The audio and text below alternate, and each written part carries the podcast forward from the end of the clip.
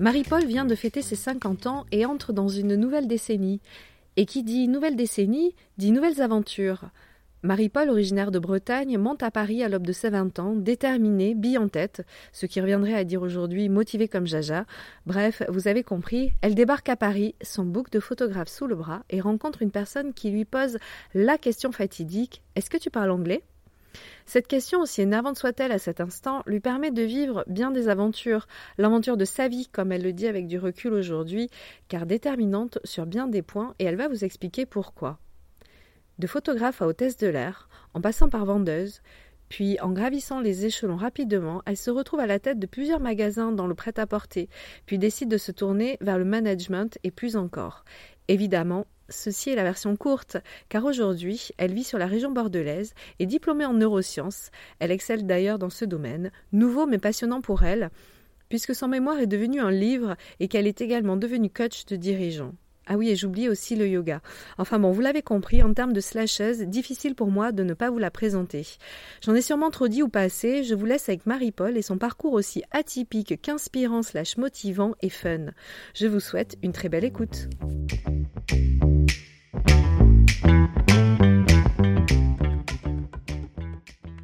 bonjour Marie-Paul, je suis vraiment ravie de te recevoir au micro de Slashes le podcast. Je, suis vraiment contente que tu aies accepté mon invitation. Bonjour Mélanie, bah, écoute, euh, ravie que tu m'aies invitée. Euh, merci.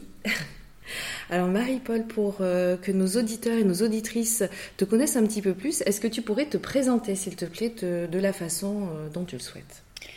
Alors écoute, ben, moi je suis Marie-Paul Cazot, j'ai 50 ans depuis le mois de mars, donc c'est très récent. Je la passer dans une nouvelle, euh, une nouvelle dizaine.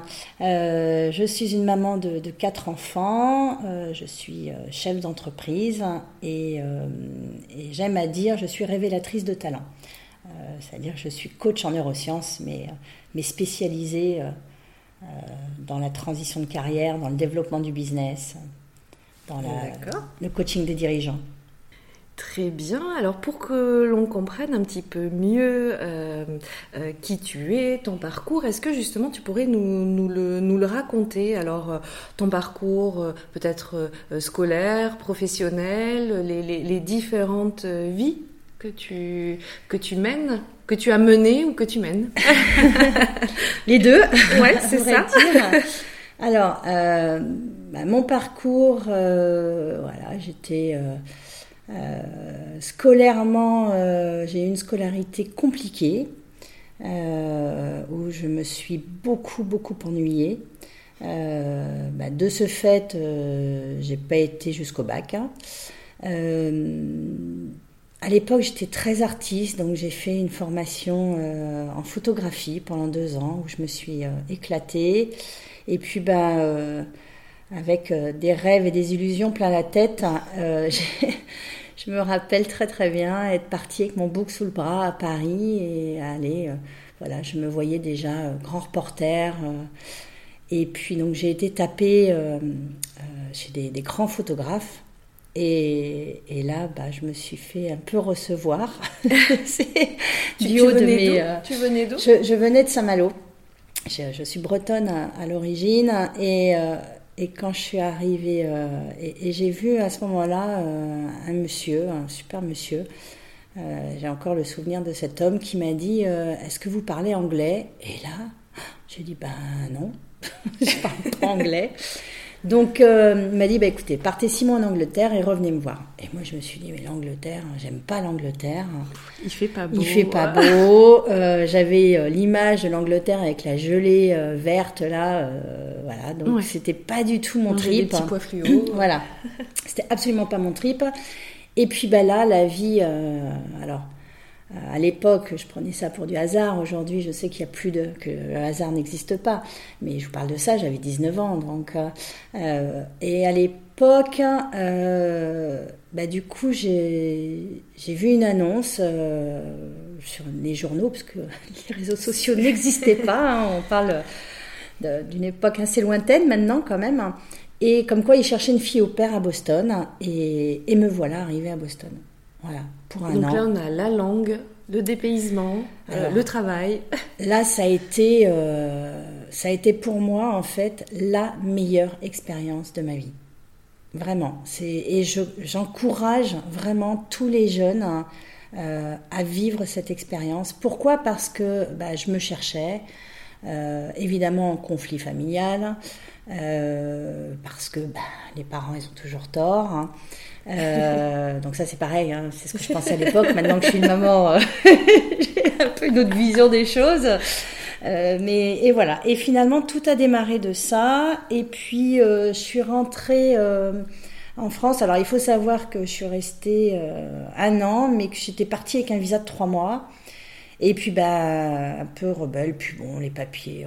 Pff, trois mois, ça passe vite. Et puis trois mois, ça passe très très vite. Euh, d'autant que j'ai rencontré euh, tellement de nationalités différentes, tellement de personnes euh, géniales là-bas. et du coup, je me suis pas occupée des papiers. Et donc, au bout d'un an, je suis partie dans Virgin Islands euh, pour 15 jours en vacances. Hein, et, là, il y a eu une immigration et donc je me suis fait virer. tout simplement. Euh, tout simplement. Euh, ouais, c'est, c'était pas très drôle. bon, je leur ai quand même demandé si je pouvais rester trois mois de plus hein, parce que j'avais pas fait la Californie. Et là, ils m'ont regardé, ils m'ont dit non, non, et ils m'ont censuré trois ans. C'est-à-dire pendant trois ans, j'ai eu interdiction de rentrer aux États-Unis. Et là, avec ça mon... bien. Ouais, ouais. Et là, avec mon côté un peu rebelle, je me suis dit, bah, c'est pas grave, je vais trouver une autre solution. Mm. Et donc, je suis rentrée en France et j'ai passé le diplôme d'hôtesse de l'air. Maline En me disant, en me disant, bah, c'est pas grave, vous voulez plus que j'aille euh, directement aux États-Unis, bah, je vais, euh, voilà, dans mon, dans mon petit esprit de l'époque, bah, en étant hôtesse de l'air, euh, voilà, je, je, vais être autorisée à retourner là-bas. En fait, c'était, mais mon objectif, il était que celui-là. Sauf que un moyen de détourner. Voilà, exactement. Et donc, euh, j'ai passé ce diplôme d'hôtesse de l'air. Euh, j'ai été hôtesse de l'air donc pendant dix mois exactement. Et évidemment, moi, ce que je voulais faire, c'était les longs courriers. Et quand tu débutes en tant qu'hôtesse de l'air, bah, tu fais euh, tout ce que les autres ne veulent pas faire, hein, c'est-à-dire les cours et les moyens courriers. Et, et, du coup, là, au bout de dix mois, je me suis dit, non, c'est pas fait. C'est pas possible. Je, je, je, me sentais pas épanouie dans ce que je faisais. J'apprenais rien. Enfin, ça me correspondait pas. Pas du tout. Ça me correspondait pas, ben parce que mon objectif n'était pas d'être hôtesse de l'air. Mon objectif était de retourner aux États-Unis. C'était un moyen pour. Euh, Exactement, c'était le moyen. Et et de là, ben, me voilà à Paris. Euh, et je me suis dit, ben, qu'est-ce que je fais, quoi? Donc, euh, j'avais quand même un loyer à payer. Il mm. fallait que je me nourrisse. J'avais rencontré le père de ma fille à l'époque. et la photographie, on en était où là? Ah non, mais la photo, j'en voulais plus en fait. D'accord. Euh, la photo, c'était c'était là sans être là. Mhm. Voilà, c'était pas. Euh, euh, non, non, j'avais vraiment cette optique hein, de rentrer, de retourner aux États-Unis parce qu'en fait, j'ai adoré la culture américaine où c'était tout est possible. Et comme j'avais pas le bac, mm. ben, revenir en France, repasser un, retourner faire un bac à l'époque, pour moi, c'était inconcevable. Et, du coup, ben, voilà, c'était euh, là-bas, je me disais, quoi qu'il arrive, je pourrais réussir. Donc en fait, c'était vraiment mon, mon life motif, quoi. C'était, euh, je dois aller là-bas. Euh. Et puis finalement, donc je suis rentrée bah, pour payer mon loyer. J'ai vu une annonce dans, une galerie commerciale, dans un magasin de, prêt-à-porter, mm-hmm. comme quoi ils cherchaient une vendeuse. Et puis je suis arrivée là, je me suis présentée, j'ai été prise. Et puis c'est avéré que dans, cette société, il y avait un challenge tous les mois pour la meilleure vendeuse de la société. Un challenge. Exactement, un challenge. Et, et du coup, je me suis mise à avoir euh, cet objectif en tête, de gagner ce challenge tous les mois. Alors, au bout de six mois, euh, ben, on m'a proposé d'évoluer, on m'a proposé de passer responsable. Mhm. Euh, et puis moi, j'ai découvert finalement un métier euh, où j'avais le contact avec les gens, donc ça me plaisait, où il y avait euh, des défis, de la mise en action, plein de choses à faire, parce que bon, quand j'étais cliente, je voyais pas tout, Oui, ce que exactement. repré- tout le travail que représentait un magasin, Un magasin. en fait. Mhm. Voilà, le display, enfin, euh, travailler sur les produits, réfléchir pourquoi on met ce produit-là en avant, pas l'autre. Enfin voilà, il y avait toute une analyse qui était euh, qui, qui m'intéressait et j'ai commencé donc à apprendre des choses et, euh, et du coup j'ai évolué là-dedans. J'ai eu ma fille. En réalisant le challenge tous les mois. Ouais, ouais, ouais, c'était. en fait, ça, c'était ma. C'était mon bonus, quoi.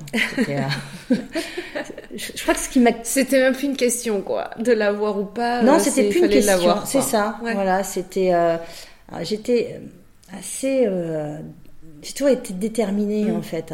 J'ai toujours. Et et j'ai compris avec tout ce que j'ai travaillé derrière pourquoi. Parce que finalement, c'est la base de ma personnalité. Mais, mais à l'époque, bon, voilà, Mm. c'était. je savais pas pourquoi, mais en tous les cas, j'aimais ça. J'aimais les défis, les challenges. Et puis, euh, bon, très vite, euh, bon, j'ai eu, entre temps, j'ai eu ma fille. Et puis, ben voilà, euh, avec le papa de, ma fille, euh, ben, on- n'était pas vraiment en phase. Un homme très bien, mais on n'était pas en phase. Et donc, j'ai décidé de ben, repartir avec ma fille sous le bras à Saint-Malo. Et là, euh, j'ai rencontré vraiment un couple extraordinaire qui sont euh, Jocelyne et Roland Beaumanoir. Du groupe Beaumanoir, en fait, qui est un très gros groupe de prêt-à-porter aujourd'hui. hein. C'est un des, c'est le numéro un des acteurs de prêt-à-porter en France. Et, euh, et me voilà euh, responsable de magasin dans, euh, dans le groupe Beaumanoir. Donc bon, je continue, challenge. Il me propose un défi de relever donc un magasin, son magasin de, de Saint-Malo à l'époque. Alors, à l'époque, moi, quand j'y suis rentrée, il faut savoir qu'il y avait une vingtaine de magasins et que, que cache-cache en fait. hein. C'est- Mhm. Il n'y avait rien d'autre. euh. Et donc, euh, un jour, il m'a demandé de- de- d'aller à La Rochelle pour remonter le magasin. Donc, me voilà avec ma fille sous le bras, partie à La Rochelle. Et puis, et puis à un moment donné, ben, au bout de deux réussites, ben, je me suis dit, euh, ben, j'ai envie d'évoluer, j'ai envie d'avancer. Donc là, ben, je suis passée directrice régionale. Donc au départ, dans l'Aqui- enfin, dans l'Aquitaine, enfin, ce qu'ils a- l'Atlantique, ce qu'ils appelaient le réseau Atlantique, mais bon, qui allait quand même de Saint-Malo à Brie, je me rappelle, en passant par Tours, c'était quand même. et, et, Oui. et, et là, je, je Toute me la moitié de la France, quoi, quasiment. Ouais, c'était bah, à l'époque, euh, voilà, les magasins, ça Oui, le réseau se construisait, donc euh, C'était organisé comme ça, quoi. et euh, et ça a été vraiment euh, donc j'ai toujours ce, ce, ce besoin de challenge, c'est-à-dire que là c'était plus un magasin, mais c'était euh, 10 magasins, 15 magasins, et puis après il m'a demandé de développer le sud, ils m'ont demandé de partir dans le sud, donc me voilà partie à, à côté de Marseille. Euh, où là j'allais de Antibes à Pau, euh, j'avais fait quoi? Antibes, ouais, Antibes, Pau, Valence, enfin voilà, c'était Ah le, oui, le secteur, Grand Sud. hein, le Grand Sud. hein. Et puis, euh, et je m'éclatais, franchement, je m'éclatais, on faisait plein d'ouvertures, je recrutais, je formais des gens, euh, j'avais des équipes qui me suivaient, je les embarquais avec moi, enfin vraiment ça a été euh, une période mais qui était géniale, parce qu'on était dans la construction en fait. Oui, il y avait tout à faire. Voilà, il y avait tout à faire, que ça soit au niveau du réseau. hein. Euh, en plus, j'avais bah, ce couple qui me faisait énormément confiance, donc qui m'encourageait, qui me faisait grandir, qui me nourrissait euh, intellectuellement. Mhm. Enfin, franchement, c'était euh, c'était magique.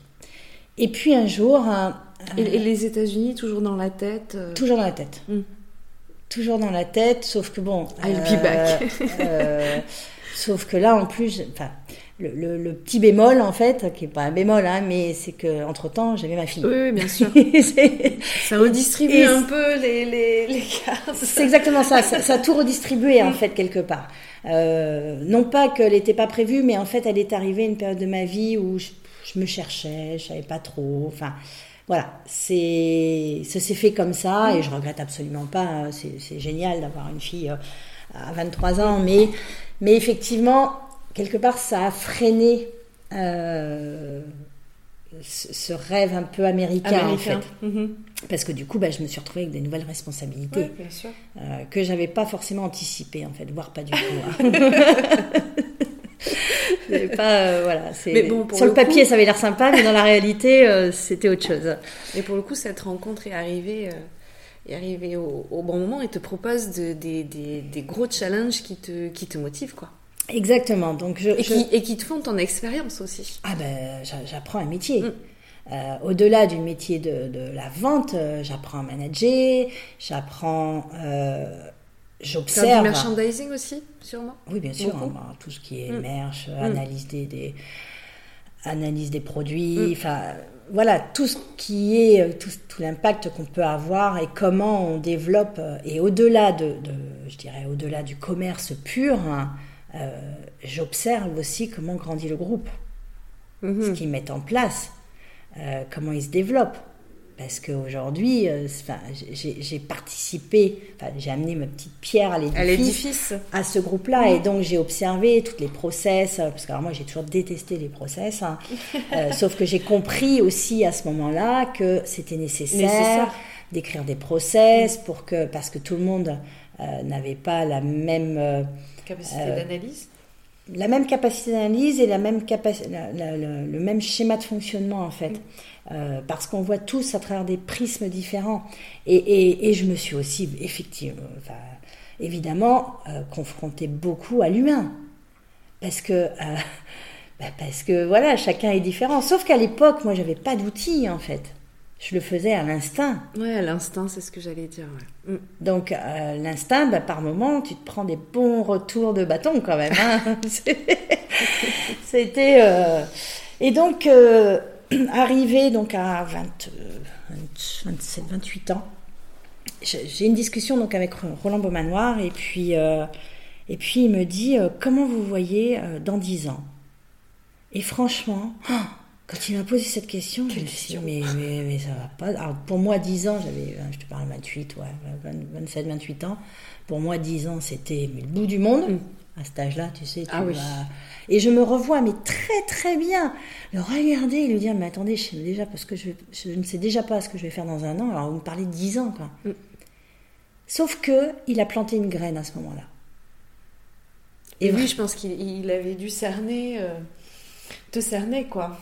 Exactement. Il a posé la bonne question. Il a posé la bonne question. Et du coup, en plantant cette graine, bah, petit à petit, j'ai commencé à réfléchir. Et effectivement, moi, j'étais sur les routes tout le temps. Euh, je connaissais les hôtels, euh, je savais où étaient les oreillers, enfin je connaissais tout ça par cœur. Hein. La double couverture, le double oreiller, enfin bon, c'était... Euh, Sauf qu'à un moment donné, ben, il manquait quand même l'essentiel, c'est-à-dire que j'ai pris conscience que j'étais un peu dans la fuite de quelque chose.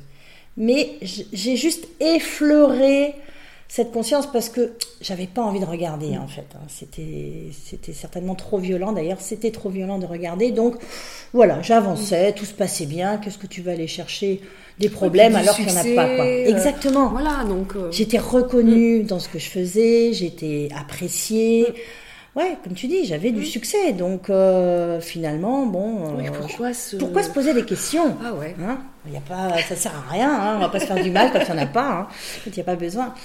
Et euh, sauf que ah, ça revenait tout le temps là. Et puis je me disais, bon, t'as bientôt 30 ans, t'as un enfant, qu'est-ce que t'as envie? C'est vrai que ta fille, bah, c'est un peu ta mère qui l'élève parce que j'avais mis ma mère dans les bagages aussi quand même. Hein. Ouais, bah, euh, et puis toi, euh, bah finalement, euh, voilà, tu la vois pas grandir, donc je commence à ressentir un peu de frustration quand mhm. même et un peu de fatigue.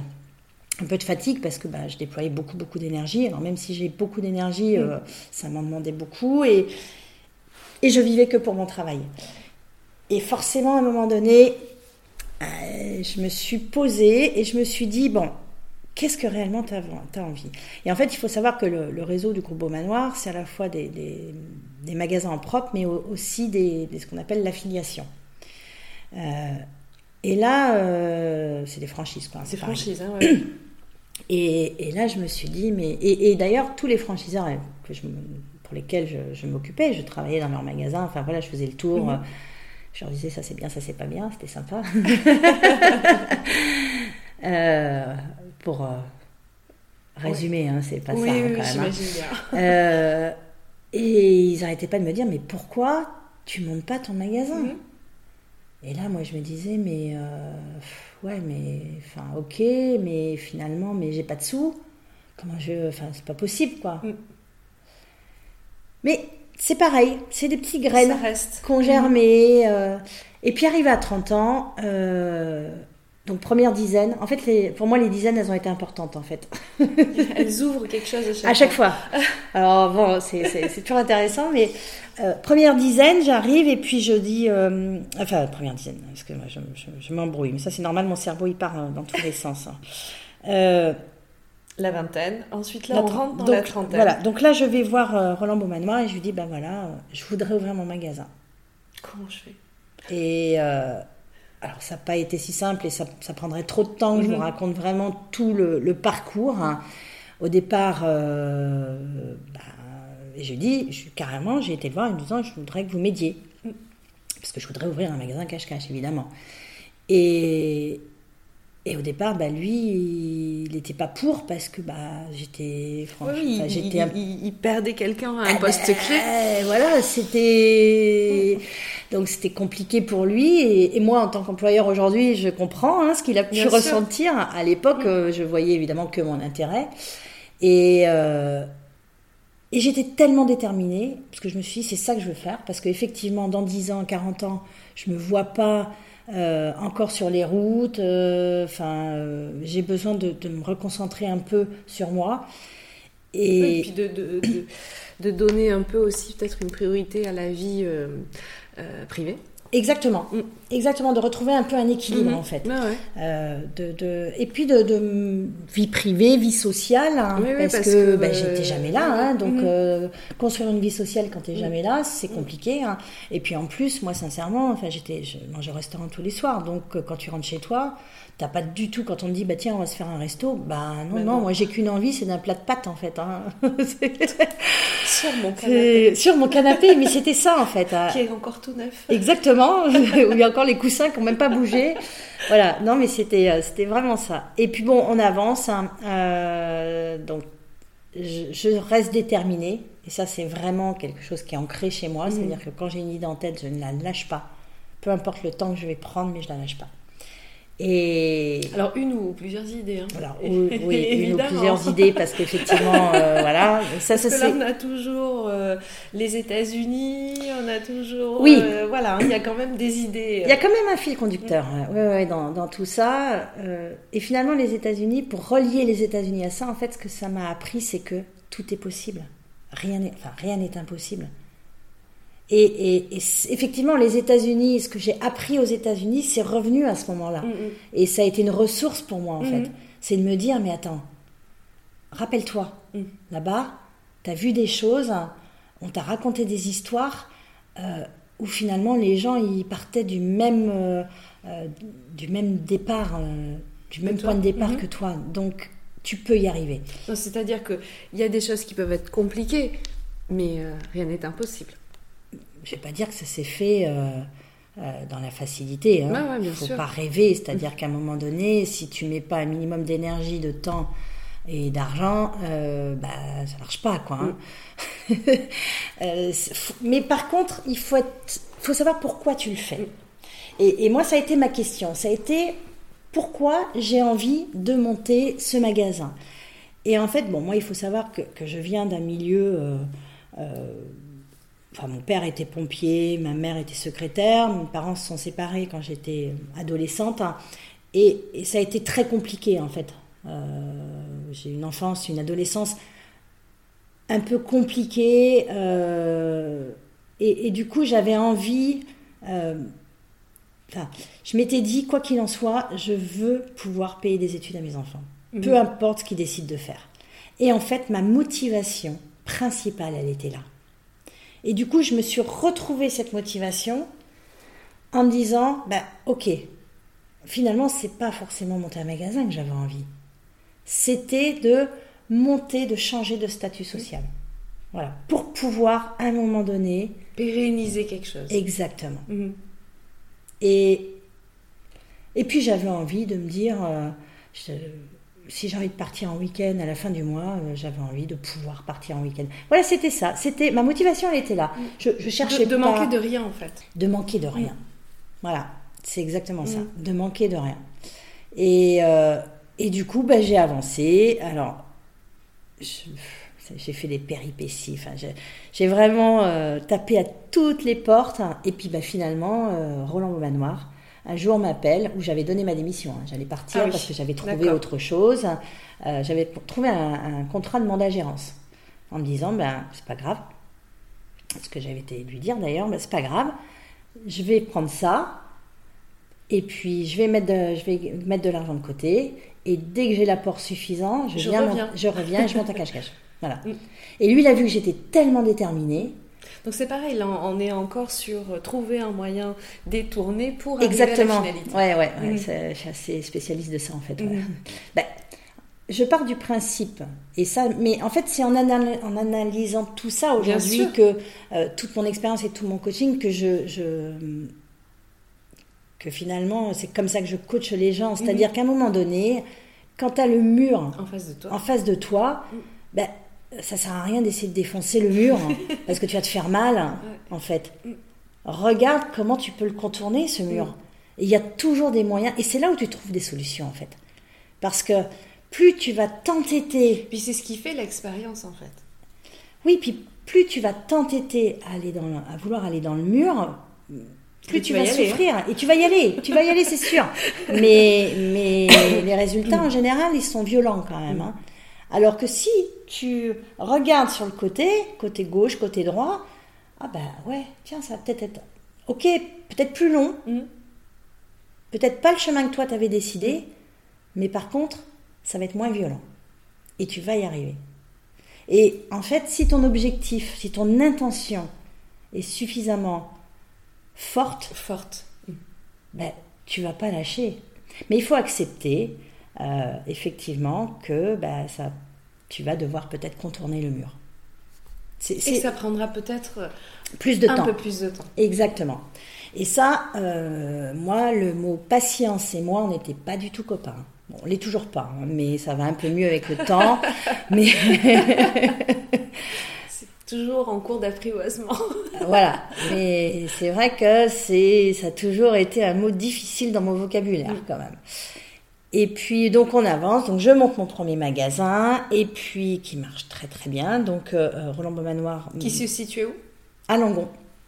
C'est comme ça que j'ai débarqué à Langon, d'ailleurs. hein. Je suis arrivée à Langon, euh, je connaissais rien de Langon.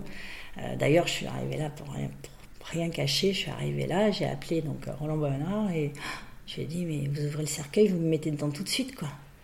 J'ai dit mais je vais mourir ici.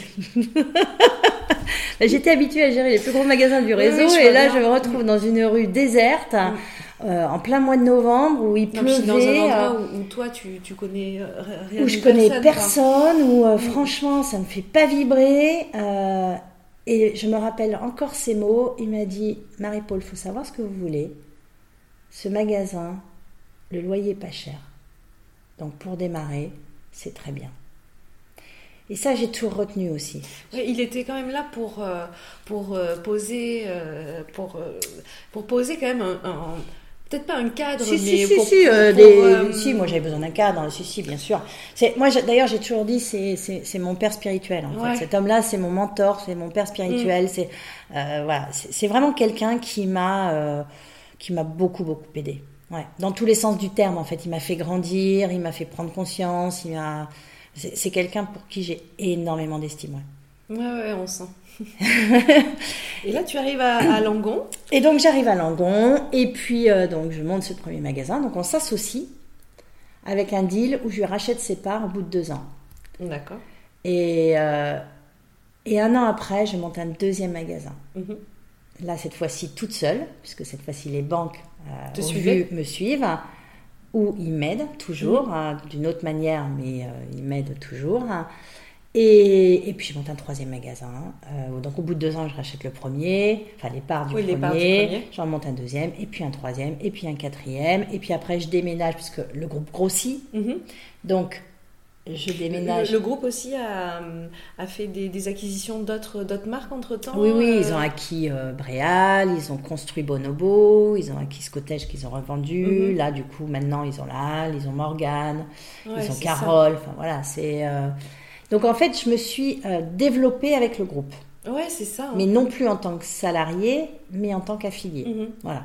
Et donc, j'ai fait différents investissements jusqu'à me retrouver, donc à l'aube de mes 40 ans, avec euh, pas loin de 5 millions d'investissements quand même sur la tête. entre temps, ben, j'ai eu. bon, entre, à, l'époque de mes 30 ans, j'ai eu une autre histoire où j'ai eu mon fils, mhm. bon, qui s'est très très mal terminé. Et euh, deux ans après, j'ai rencontré mon mari. Euh, mhm. qui est, oui, mais en fait, quand tu es arrivée à Langon, c'était avec tes, euh, ta fille et ton fils. non, mon fils n'était pas né. Il n'était pas né Non, non, mon fils est né à Langon. Ah, il est né à Langon, d'accord. Il est né à Donc là, tu es arrivée avec ta fille et, et cette ouverture de, de, magasin à Langon. C'est ça, voilà. Avec un homme qui a mon, premier petit copain en fait qui est revenu dans ma vie et j'aurais mieux fait de me casser une jambe mais c'est comme ça. Ah, ça arrive parfois.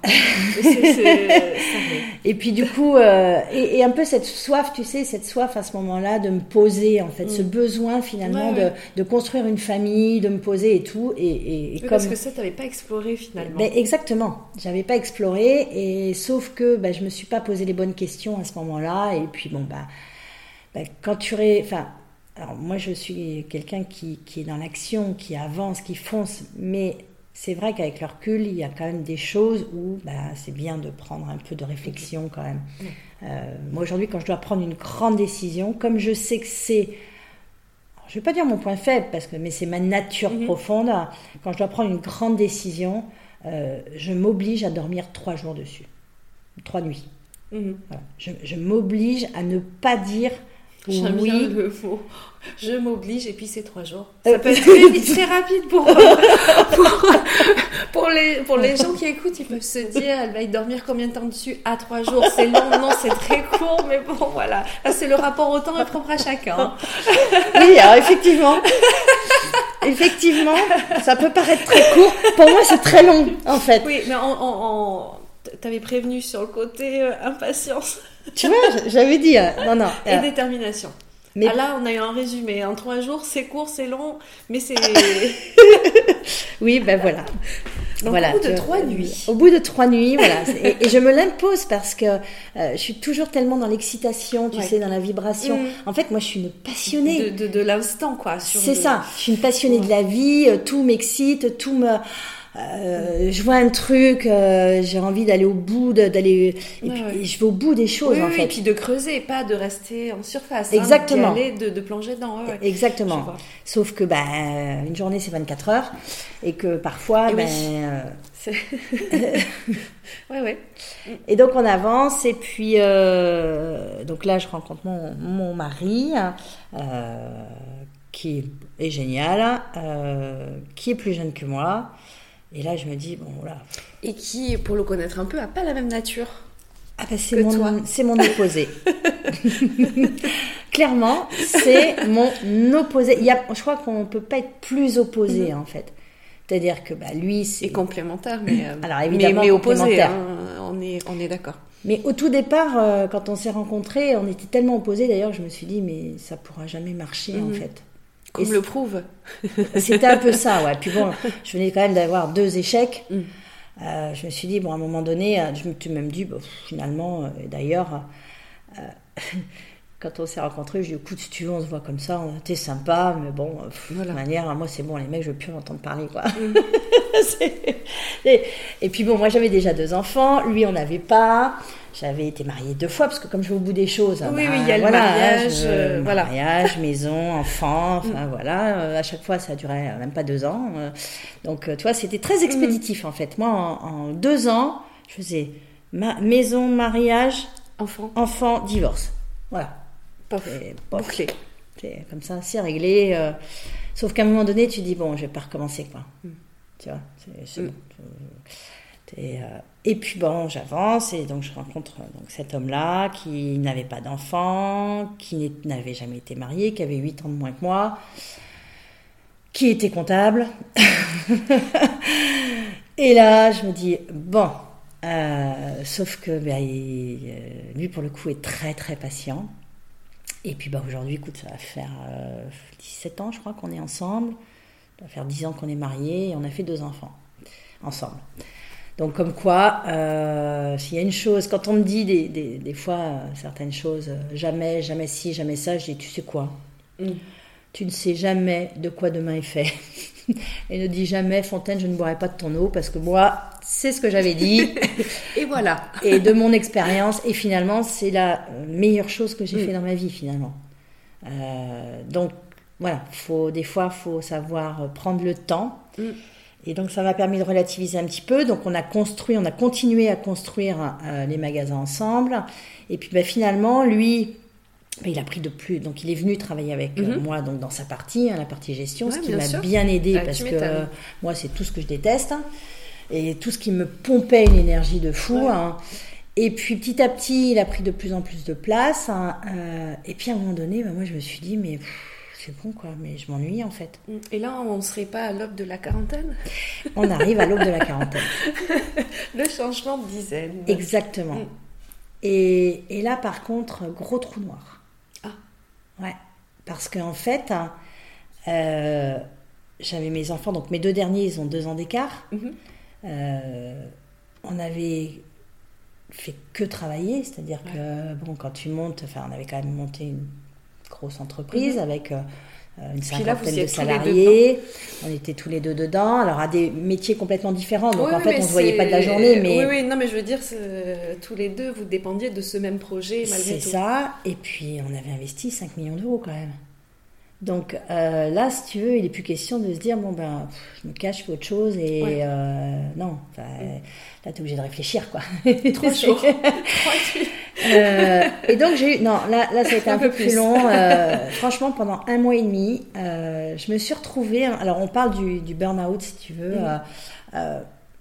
Est-ce que j'ai fait un burn-out à ce moment-là? Je pense pas parce que j'étais pas effondrée au fond de mon lit, mais quelque part si. J'ai eu une première alerte, on va dire. J'ai eu une première alerte hein, euh, où je, n'arrivais plus à mettre un pied en magasin. Mais quand je te dis je n'y arrivais plus, c'était euh, C'était physique. C'était physique en fait. Voilà. Je supportais plus. Mm. Je, tout ce que j'aimais, les gens, l'excitation, mm. euh, le challenge, j'étais mais, mais fatiguée, de tout ça. Mm, Et en fait, je crois que j'avais accumulé entre le travail, mes enfants en bas âge, euh, parce que quand on a ouvert le, dernier multiple, parce qu'on a regroupé en fait, maintenant on a fait des vibes, on a mhm. regroupé les trois enseignes, donc si tu on s'est retrouvé 4 x 3, 12 en fait, avec 12 magasins dans 4 structures. Et puis la construction des structures aussi. Bah tout, tout, on a tout monté. Mhm. Donc euh, à un moment donné, si tu veux, et puis la pression financière en fait qu'on s'était mise. Et, et là, je revenais à ma peur de ma peur de perdre, et si ça marche pas, mm. tu vois. Et il s'est avéré que le dernier magasin a été très très compliqué. Et en fait, je crois que le déclencheur, ça a été ça. Ça a été, mais euh, en fait, si tu veux, oui, c'était compliqué. Il n'a pas démarré comme il aurait dû démarrer. Mais parce que moi, je m'étais mis un objectif de fou, en fait, parce que ça devait faire partie des plus gros du réseau, etc. Mm. Et en fait, ce que j'ai pris conscience aujourd'hui, hein, mais à l'époque, pas du tout, hein, c'est qu'en fait, là, j'étais euh, dans mon ego le plus total, en fait. C'est-à-dire que c'était plus, je faisais plus ça pour les bonnes raisons. Ouais. Tu vois? D'accord. Et, euh, et, j'étais même certainement devenue euh, imbuvable, tu vois, enfin, euh, plus un bon manager. voilà. Plus dans l'émotion. Plus dans l'émotion, mm. exactement. Alors que c'est ce qui faisait ma force finalement, c'est qui j'étais, tu vois. Donc je m'étais même perdue en chemin. Et donc finalement, c'était pas une mauvaise chose que, que ce magasin n'ait pas connu le, le, départ que tu, que tu souhaitais, parce qu'il a alarmé, il a tiré la sonnette d'alarme. Ah, exactement. Mais en fait, ça a été euh, le point de départ hein, de moi m'autoriser à faire autre chose, parce que de toute manière, je ne pouvais plus. Donc, sauf que pas question du jour au lendemain de dire tu peux, tu fais plus, tu fais plus quoi. Donc je me suis dit bon ok, comment on organise que là, comment je te, comment te dire avec les enfants, avec voilà. Euh, les enfants, mon mari très pragmatique. Euh, euh, voilà, il allait vivre avec toi un, un, je sais pas comment on peut appeler ça, une, une transition, un changement. Ah ben j'en ai marqué tout le monde. Ouragan. Un ouragan, c'est exactement ça. Lui, il appelle ça un tsunami. un tsunami. J'en ai fait vivre quelques-uns quand même des tsunamis. Hein. C'est pas le seul. Hein, mais, c'était le premier. Mais c'était le premier, il ouais. pas prêt. non, il était pas prêt, ouais. effectivement, ça a été vraiment un tsunami. Hein. Et puis moi, j'étais mais incapable de, de, de, j'y arrivais plus en fait. Hein. Mhm. Vraiment, je, c'était oppressant, tu vois. Euh, et, et, là, je me suis dit bon. Euh, et puis à un moment donné, bon, lui, euh, qui est très pragmatique, tu vois, il m'a dit bon, ok, bon, qu'est-ce que tu veux faire? Et là, je sais pas quoi. On m'a déjà posé cette question Je il y a quelques pas. années. Tu vois, parce que finalement, qu'est-ce que je sais faire? Et j'avais l'impression que je savais rien faire D'autres d'autre que ça. Tu vois Mm. et, et là, je me. Et puis lui, il me dit euh, Je te verrai bien dans l'immobilier.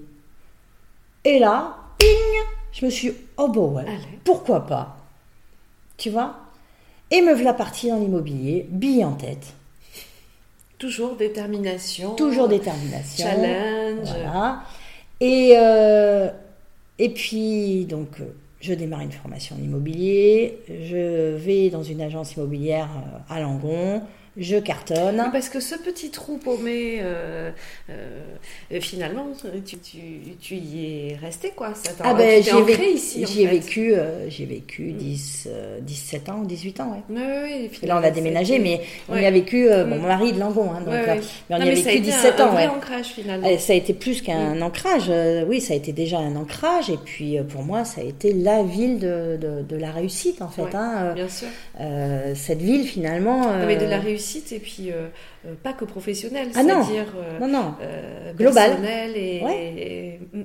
Donc, comme quoi, des fois, il faut savoir euh, voilà, écouter son instinct, finalement. hein, Mm. Parce qu'on n'a pas parlé de l'instinct, mais euh, Mm. euh, il est quand même bien là. Donc, me voilà partie dans l'immobilier. Et puis, et puis, au bout d'un an, je, je cartonne dans une agence. Et franchement, ça me fait Oui, mais du quand, bien, quand tu fait. pars dans l'immobilier, là, il faut repartir dans, dans des études. Est-ce qu'il faut repartir euh, parce que c'est c'est quelque chose que, enfin, un milieu euh, que tu connaissais pas. Il faut. euh, Alors, c'est un milieu que je connaissais absolument pas. Euh, parce que partir dans l'immobilier, euh, là, ça veut dire euh, monter une agence. alors, Ça veut pas dire euh, bon juste. euh, alors, au départ, vais, non. euh, Au ah, départ, hein, euh, j'ai été un an agent commercial. euh, et c'était sympa, en fait. Mhm. Voilà, c'était sympa. J'apprenais le métier. Euh, j'ai fait une formation en droit, évidemment, Mhm. parce que je- moi j'aime bien maîtriser, donc euh, j'avais besoin quand même d'avoir des notions. Mhm. Et puis me voilà, euh, et puis au bout d'un an, bah, comme ça marchait très très bien, mon mari, euh, qui a aussi cette âme entrepreneuriale, me dit bah, pourquoi tu montes pas ton agence? Puis là, je me suis dit, oh, bah ouais, pourquoi pas Et finalement, là, on est dans l'immobilier, mais on est un peu comme, euh, comme au début des, euh, des, des boutiques, au final. Exactement. Et on redémarre hein, au début des boutiques, alors avec quand même une expérience. Oui, oui, non, mais bien sûr. Mais je veux dire, c'est, on, est sur, on se recale sur un schéma euh, similaire. Exactement. Mm. Et c'est ça qui est intéressant. Tu vas voir pourquoi après, en fait. C'est exactement ça. C'est-à-dire, je me recale, je déplace juste le problème.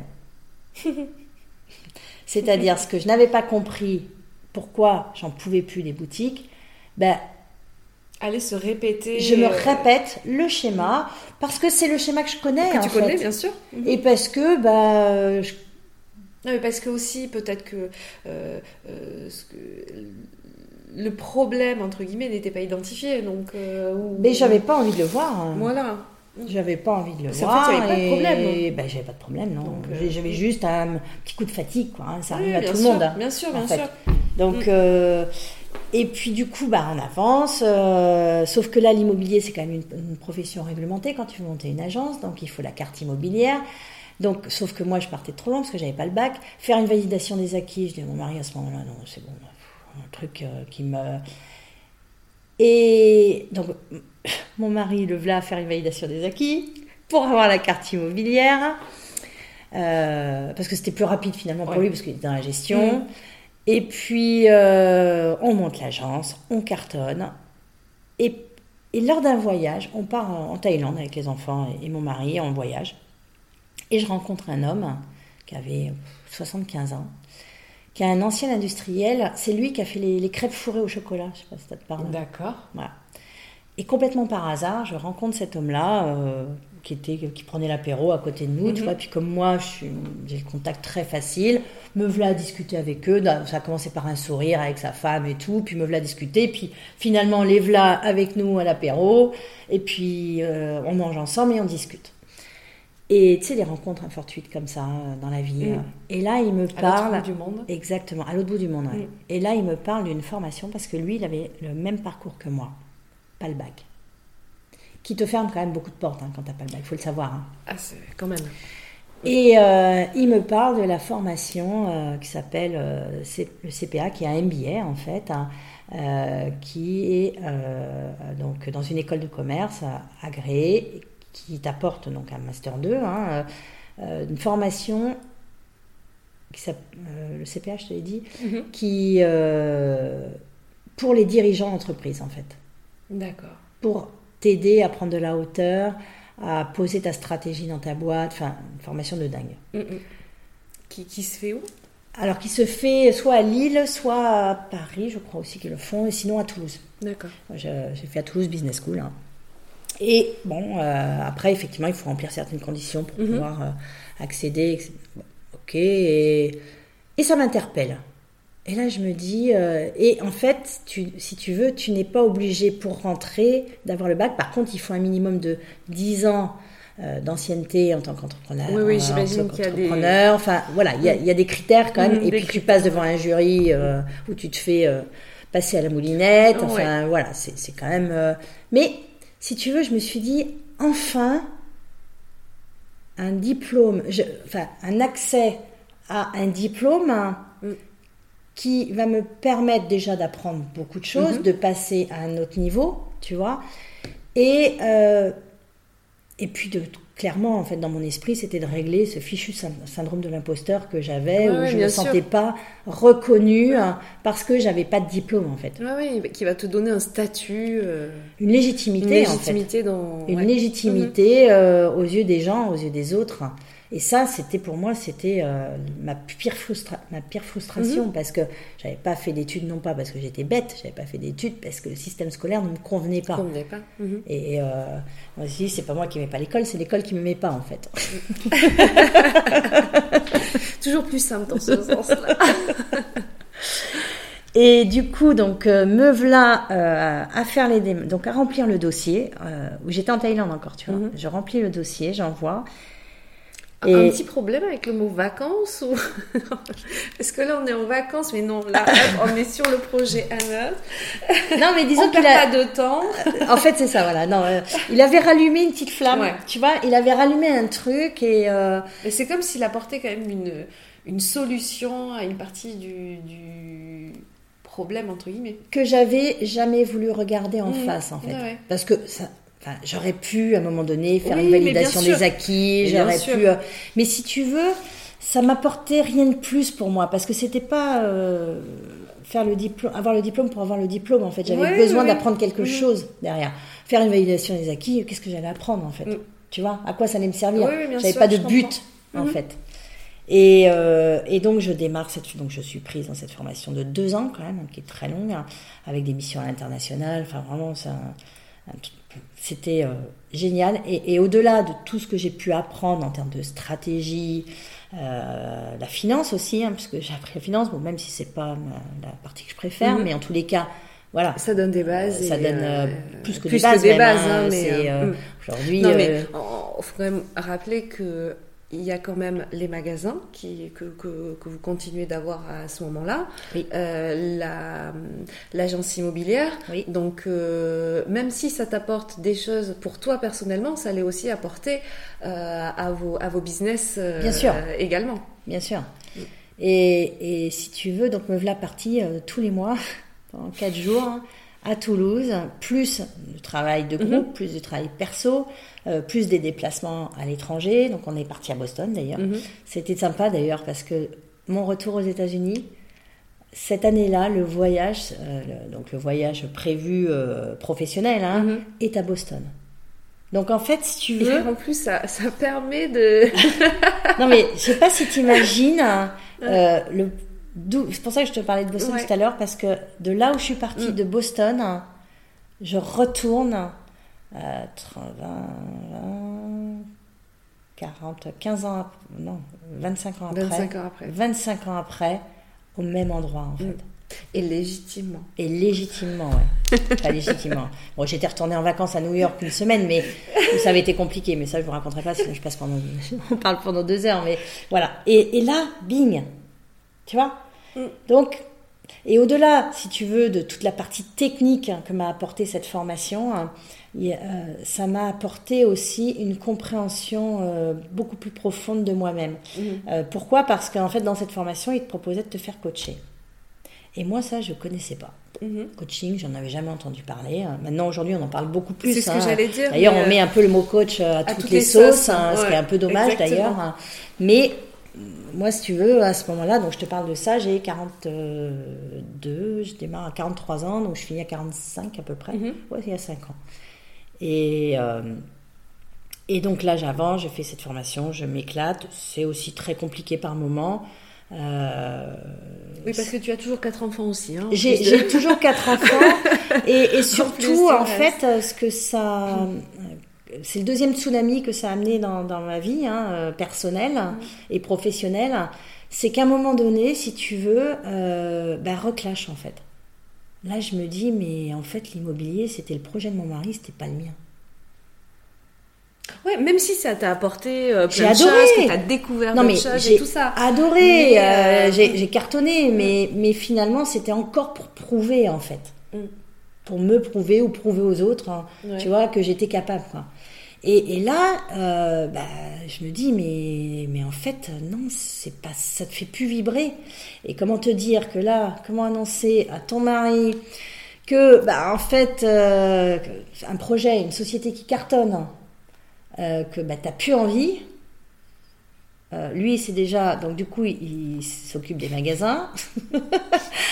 Euh, même si je gère toujours avec lui les magasins, si tu veux, sur la stratégie, sur mais, mais, le quotidien, c'est le quotidien, c'est lui. Euh, l'opérationnel, c'est lui. Donc euh, euh, là, c'est comment te dire qu'à un moment donné, tu te dis bon, euh, je vais peut-être dormir plus que trois jours dessus.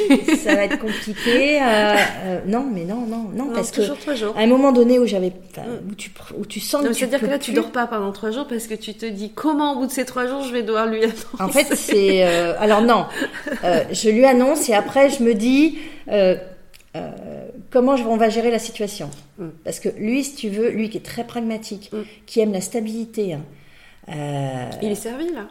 Ah ben non, mais là. Euh, d'ailleurs, quand on en parle, lui, il te dira, ça a été un tsunami. Oui, oui, mais, je, mais je, comprends. Je comprends. Et, ça a secoué notre couple hein, aussi, quand mm. même. Hein, faut, faut, faut, le dire. Hein, c'est à un moment donné. et, et rebelote, là, il me dit, qu'est-ce que tu veux faire? Et là, je dis, je sais pas. Mais pour de vrai. Parce que Mais pour de vrai. Ouais, ouais. Voilà. Mhm. Et, et, je refusais que, justement. Euh... Qu'on te donne des pistes. Exactement. Ouais. Et donc là, je décide d'entreprendre un vrai coaching, donc de me faire coacher mhm. et de travailler vraiment sur moi. Je décide aussi de partir pendant un mois en Thaïlande, faire du yoga et de la méditation. D'accord.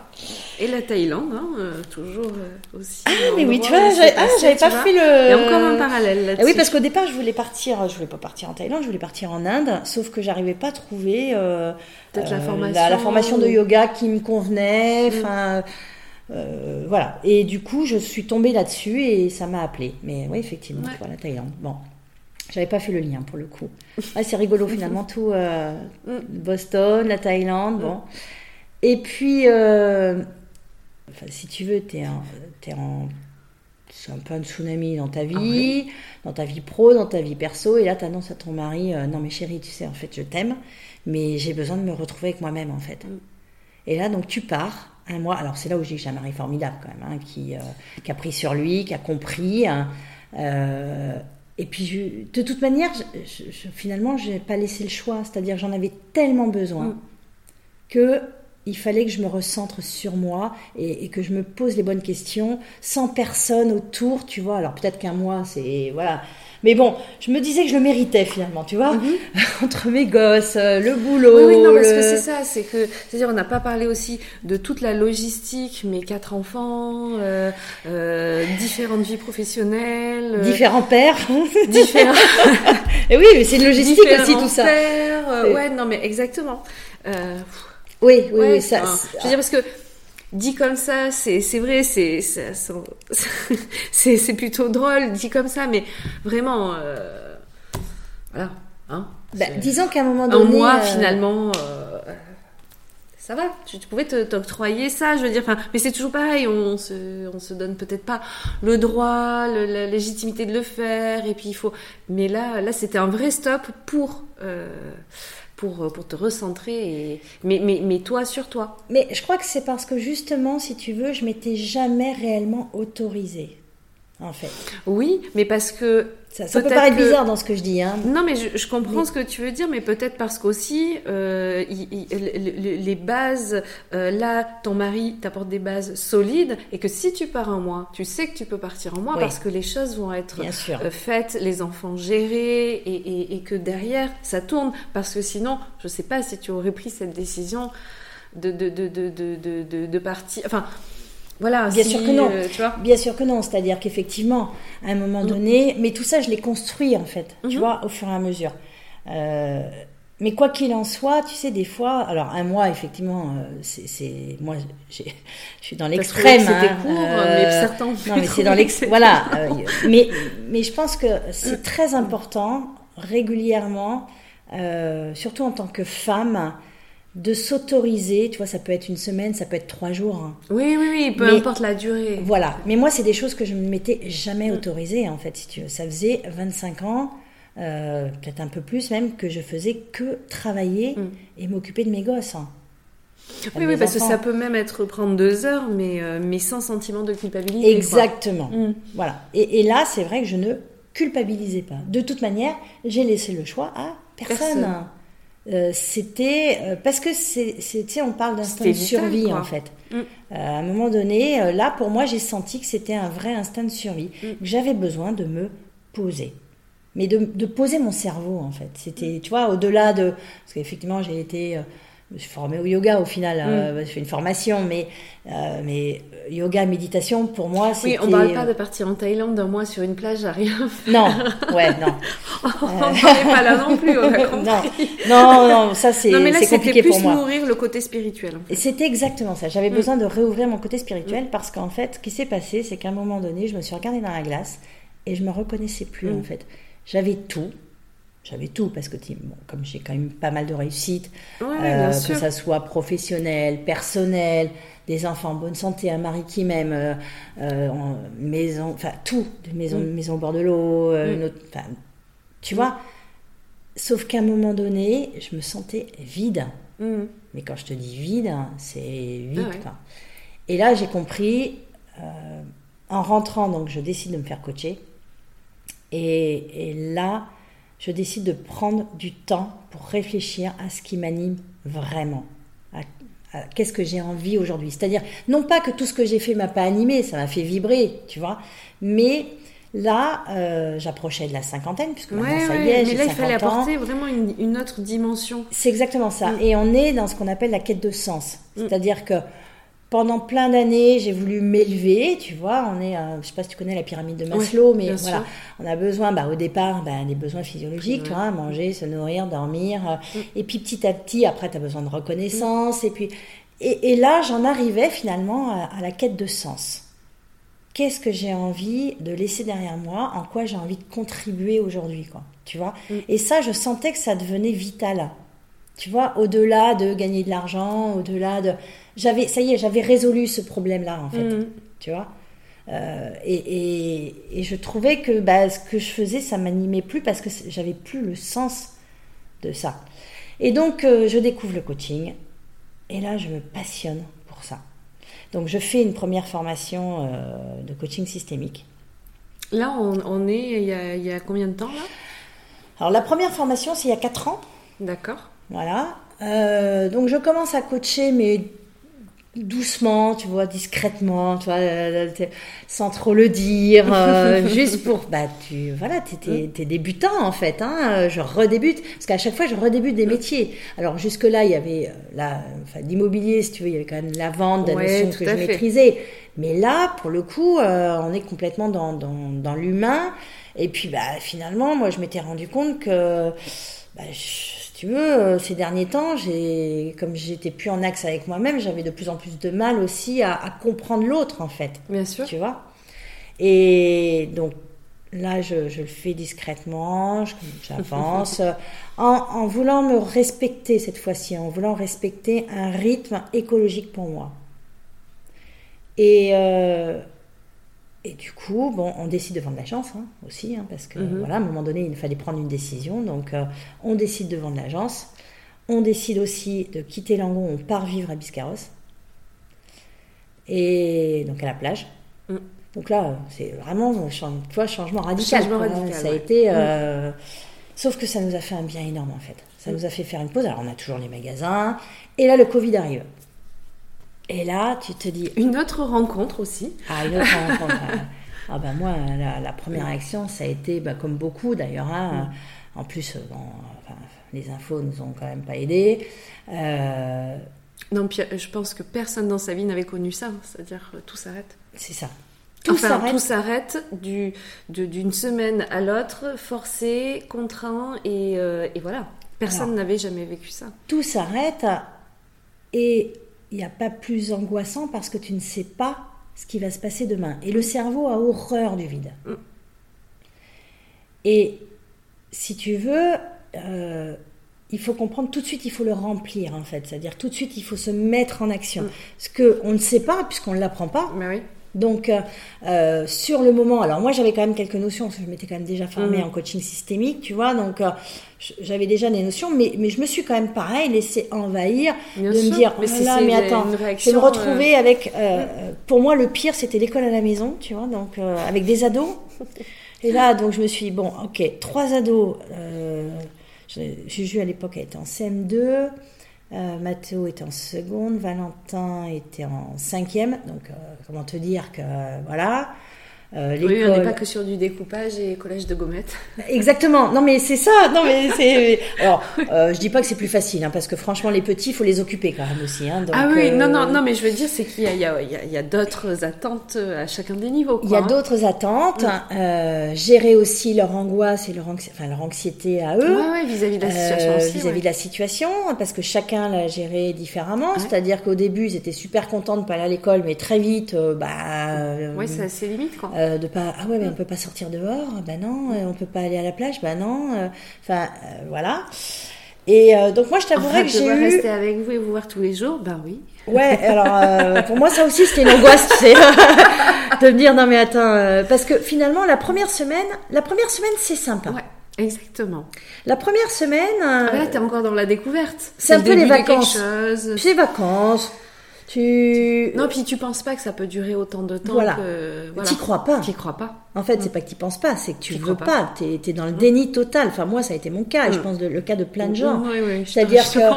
Euh, moi, si tu veux, la première chose, ça a été. Bon, attends. Euh, déjà, est-ce que euh, on va mourir? Parce que c'est non, non, euh, exactement. C'est-à-dire que là, c'était aussi cette question-là qui était en Tu vois, c'est-à-dire si tu sors, ok, là tu vas aller faire tes courses, mais finalement si tu le chopes, euh, si tu le ramènes à la maison, est-ce que tu mets tes enfants en danger? Mm. Est-ce que toi tu es en danger? euh, enfin, tu vois, il y a quand même tout un, un, contexte. En plus, euh, comme ils savaient pas non plus de quoi ils parlaient, hein, ah bah, ils ont été vraiment dans, dans, dans l'anxiogène.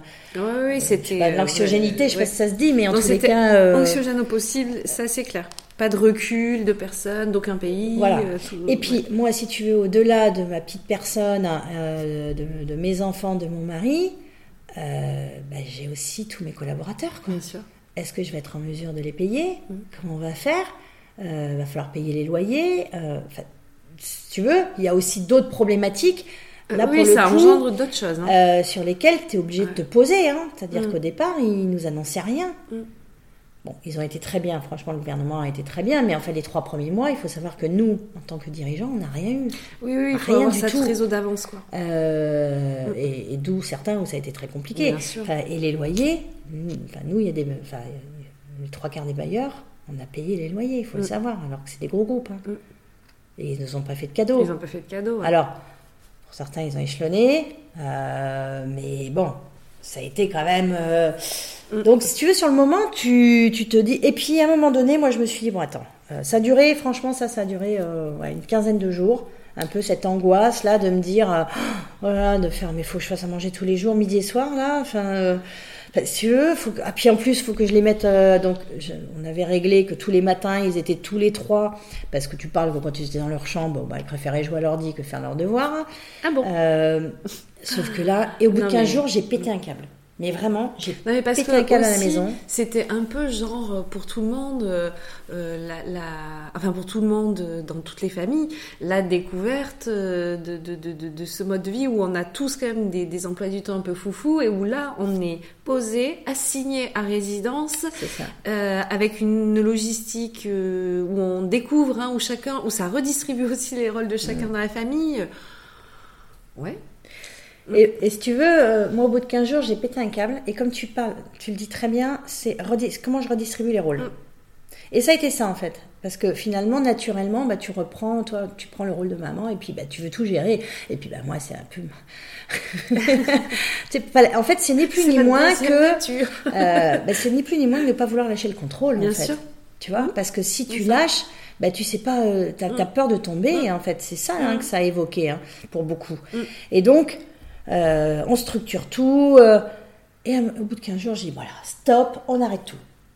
Donc, on a organisé un planning pour les machines, parce que il n'y a pas Mm. que la nourriture, il faut les Oui, machines, non, mais le même si l'intendance, bon, en fait, de euh, la voilà. maison. Donc l'intendance, on a réorganisé tout ça, c'est-à-dire Mm. qui fait quoi. Moi, il n'était pas question que je fasse à manger deux fois par jour. Donc les enfants se sont mis à faire à manger. Mm. Ils se sont mis à participer beaucoup plus. Je les ai rendus beaucoup plus autonomes dans leurs devoirs. Et puis, euh, je nous, on avait fait un pacte où je, sur, je vérifiais avec mon mari euh, une fois par semaine. Mais euh, Mais pas Et- toutes les heures. Quoi. mais pas toutes les. Enfin voilà, parce que c'était pas possible. hein. Moi, passer toute la matinée à être là avec eux, en plus, bah, ils me disent Ah, ben ça, je comprends pas. Je dis Attendez, eh, vous vous débrouillez. Mm. Et puis, si vous êtes, c'est pas parfait, c'est pas grave. Mais faites de votre mieux. Voilà. Parce que chacun fait On de son a- mieux. Arrêtez aussi de vouloir les faire travailler toute une journée parce que c'était pas possible non plus. hein. Euh, donc on a lâché prise en fait. Mm. Et en lâchant prise, ben, moi je me suis retrouvée avec euh, euh, un matin, tu vois, j'étais au café et puis là je me disais bon alors attends, ok. Là je commençais à avoir cette perspective que ça allait durer, c'est-à-dire à prendre conscience, à plus être dans le déni, à prendre conscience que effectivement la situation allait durer. Et, surtout que ça allait changer euh, Alors- peut-être les choses. Ou pas encore à ce moment-là, t'en as pas conscience. Je pense que on n'en avait pas conscience Mm. encore. Ça, ça a pris un peu de temps quand même, hein, quand tu revois le- le- C'est le- vrai. les étapes, hein, euh, que ça allait vraiment perdurer dans le temps. Mm. C'est-à-dire qu'au départ, on s'était dit, bon, ça va durer trois semaines, un mois, ça va faire du bien, on fait un break, et puis voilà. Sauf que, bah, Oui, ça a duré euh, Mm, plus que ça. Mais, voilà. mais c'est surtout que, oui, oui, t'as raison. Je pense que au début de ce confinement, on se dit pas que ça va laisser des traces sur, euh, sur notre vie euh, Non. future. Enfin, en tous les cas, pas pour ma part. Pas aussi, euh, enfin, pas aussi brutal en fait. Tu vois. Ouais, ouais. Euh, et puis du coup, bon, on avance. euh, et puis là, un matin, je te dis, je prenais mon café, euh, je scrollais sur, sur Facebook, hein, et je tombe sur Martin Latulipe, euh, qui propose la formation de la Z. Et puis, et puis je sais pas, ce, ce Québécois là. Euh, je trouve déjà qu'il avait une aura assez impressionnante, euh, son accent peut-être, Ouais, tu vois. mhm. euh. et, et puis je sais pas, je me sens, je me, je me sens appelée par ce Mhm. gars. Tu vois, euh, moi je fonctionne beaucoup à l'instinct quand même, ouais, tu vois. Et puis je me dis de toute manière, t'as que ça à faire, hein, donc vas-y quoi. Mhm. Fais, Et donc je démarre cette formation À distance. à distance, bah oui, bah, on sortait plus Mm. là, on était enfermés quand même. hein. Euh, je parle de ça, c'était en mars, donc on venait, Ouais, ouais. on venait d'être confinés. Euh, et puis très vite, je découvre David Lefrançois, que j'avais déjà re- Repéré. repéré, tu vois, mais bon, euh, voilà, je, tu, sais, tu, tu repousses toujours le truc. hein. et euh, qui parle de neurosciences. Et, et à chaque fois qu'il sort une capsule, hein, il me passionne en fait ce gars. Et là, je commence à me dire, bon, ok, tu commences à avoir un intérêt là-dessus, donc je commence à regarder de plus en plus. Je décide de me former à son école de coaching euh, de neurosciences. Alors au départ, j'ai commencé par prendre des petites capsules de lui, Ouais. tu vois, et puis petit à petit, et puis là, je décide de m'engager là-dessus. Et, et là, c'est pareil, une révélation, quoi. Et je me passionne pour le cerveau, pour le fonctionnement du cerveau et comment le mettre à profit. hein. Euh, pour, euh, pour euh, dépasser ses objectifs, pour dépasser son stress, ses peurs, euh, enlever les croyances qui te limitent, qui t'empêchent d'avancer, vraiment vibrer sa vie, quoi, clairement. Mm. Et, et je coachais, je continuais à coacher quand même, hein, tu vois, pendant cette période-là. Et là, ça me. C'est comme si, tu vois, la première formation de coaching que j'ai faite, j'étais pas encore complètement prête, tu vois. Et là, j'ai, je me suis nourrie de, de, de, quelque chose parce que le coaching, après, c'est trouver euh, ton identité en fait en tant que coach. Par rapport à euh, le coaching, tout le monde peut apprendre le coaching, mm. mais après, c'est euh, par rapport à ton expérience, mm-hmm. par rapport à qui tu es, comment tu, tu, souhaites accompagner mm-hmm. les autres et surtout pas te mettre dans le rôle de sauveur. Moi, je vois des coachs, c'est des, des, sauveurs. Non, mm. le coach, c'est pas c'est tout sauf un sauveur. C'est pas à lui de donner les solutions, en fait. Tu vois, il est là pour t'accompagner. Il est là pour être à, côté de toi. Mm. Mais, mais c'est à toi parce que il n'y a que tes solutions que tu vas prendre en compte, en fait. Mm. Mais c'est, par contre, c'était, euh, tu vois, je, sentais qu'il y avait des blocages au niveau du cerveau, que ça, je sentais que ça, ça passait pas, tu vois, et je me disais comment je peux euh, comment le, cerveau fonctionne et pourquoi ces mécanismes se mettent en marche. Mm. Et donc j'ai commencé à bah, me cultiver, à, m'instruire là-dessus, à lire de plus en plus. Donc euh, j'ai découvert aussi, puisque j'ai aussi, tu vois, ouvert tout ce côté spirituel. Hein. Euh, et moi je crois beaucoup en l'énergie. Je crois beaucoup euh, à l'univers en fait, hein, que rien n'arrive par hasard mm-hmm. en fait. Hein.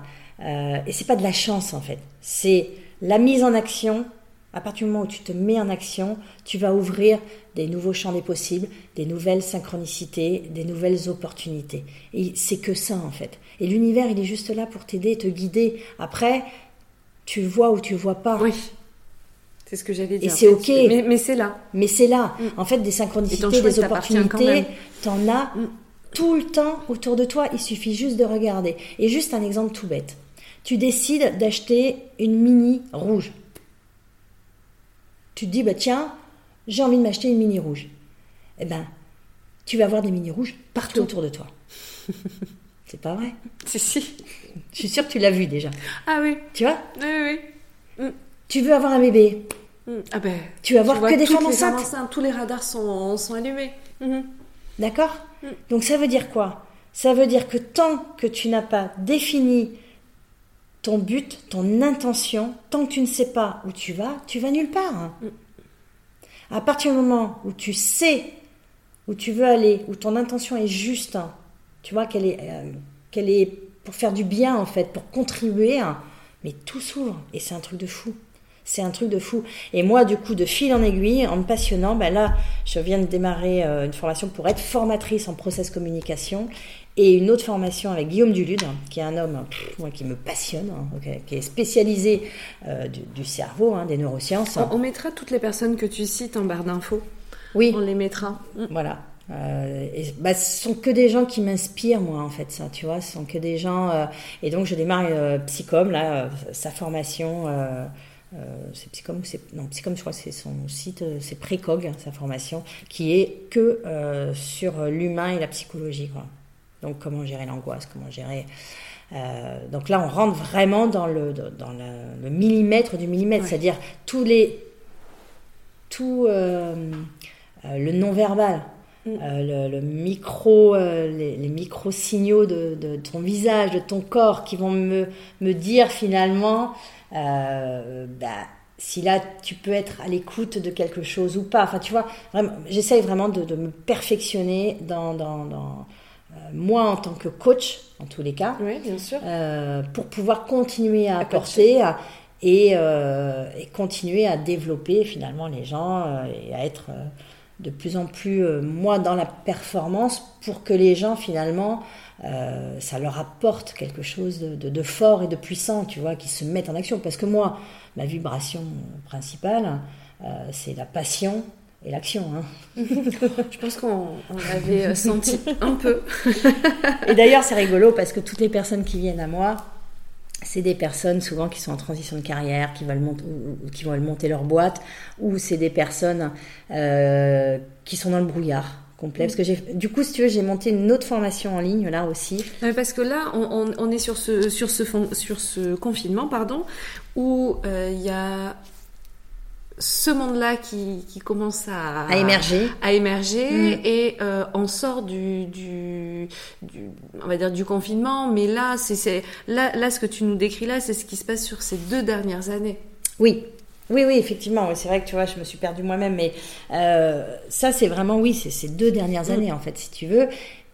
Et, et en fait, euh, ça a été la révélation pour mm. moi, en fait. C'était euh, qu'est-ce que j'aimais et qu'est-ce que j'avais toujours fait. Le point commun dans tout mon parcours, dans toute ma vie, c'était de, faire grandir les autres, en mm. fait.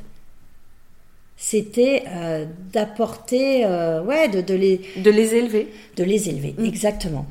Comme un vrai sens, dans tous les sens du terme. C'est ça, c'est ça. C'est déjà de m'élever moi-même, mm-hmm et euh, d'élever euh, d'élever les autres tel un mentor euh, mm. tel ah, mais quand on, je, dis dans tous les sens du terme c'est les enfants c'est la famille c'est c'est professionnellement c'est les équipes tes mm. équipes tes collaborateurs etc oui oui c'est tout le monde c'est élever tout le monde c'est ça mm.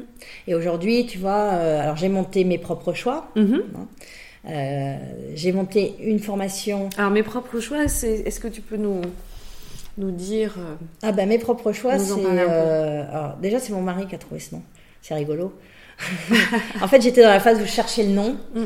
Et puis, euh, puis bon, j'en disais plein, tu vois. Et, et, moi, si tu veux, je voulais que... Enfin, mon slogan, c'était l'art de la liberté, en fait. Mm-hmm. Voilà. Et, et je cherchais un nom autour de ça. Et puis mon mari, il me dit, bah, pourquoi pas mes propres choix? J'ai ah, ouais, ça sonne bien, mais j'ai pourquoi Il me dit, bah, parce que mes propres choix, Marie-Paul Cazot. Exactement. Alors, c'est marrant parce que. Alors, moi, je. je, Bon, ça, c'est dans mon fonctionnement personnel, hein, mais euh, je l'ai vu tout de suite, le MPC. Et mes propres choix, Marie-Paul Cazot, ton, ton, ton, prénom, ton nom. Et euh, j'ai trouvé ça génial. Mm. Et, et en fait, mes propres choix, ça me correspond aussi, si tu Tellement. veux. c'est Tellement. Euh, c'est que ben voilà. mais là, ça faisait sens euh, partout, euh, partout. C'est ça. Et, et puis, je veux dire, c'est tu te l'appropries, mais chacun se l'approprie.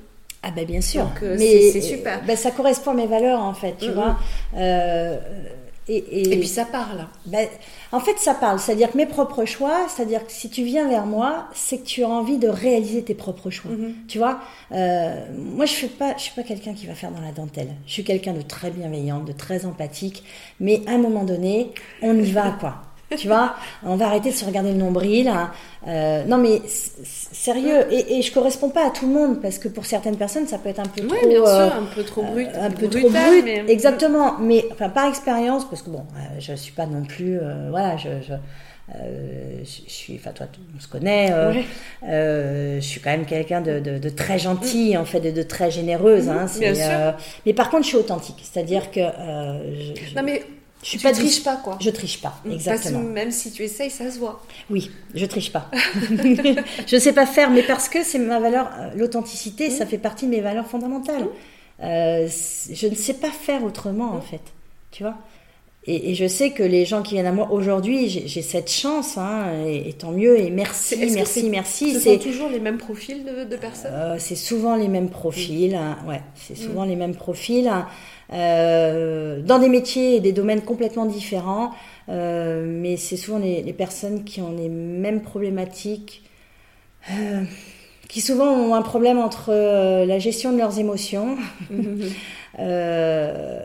leur envie, le regard des autres, c'est-à-dire son alignement en fait, son positionnement et, et comment prendre sa juste place en fait, par rapport à ce qu'on est vraiment, par rapport à qui on est vraiment intrinsèquement. Mm.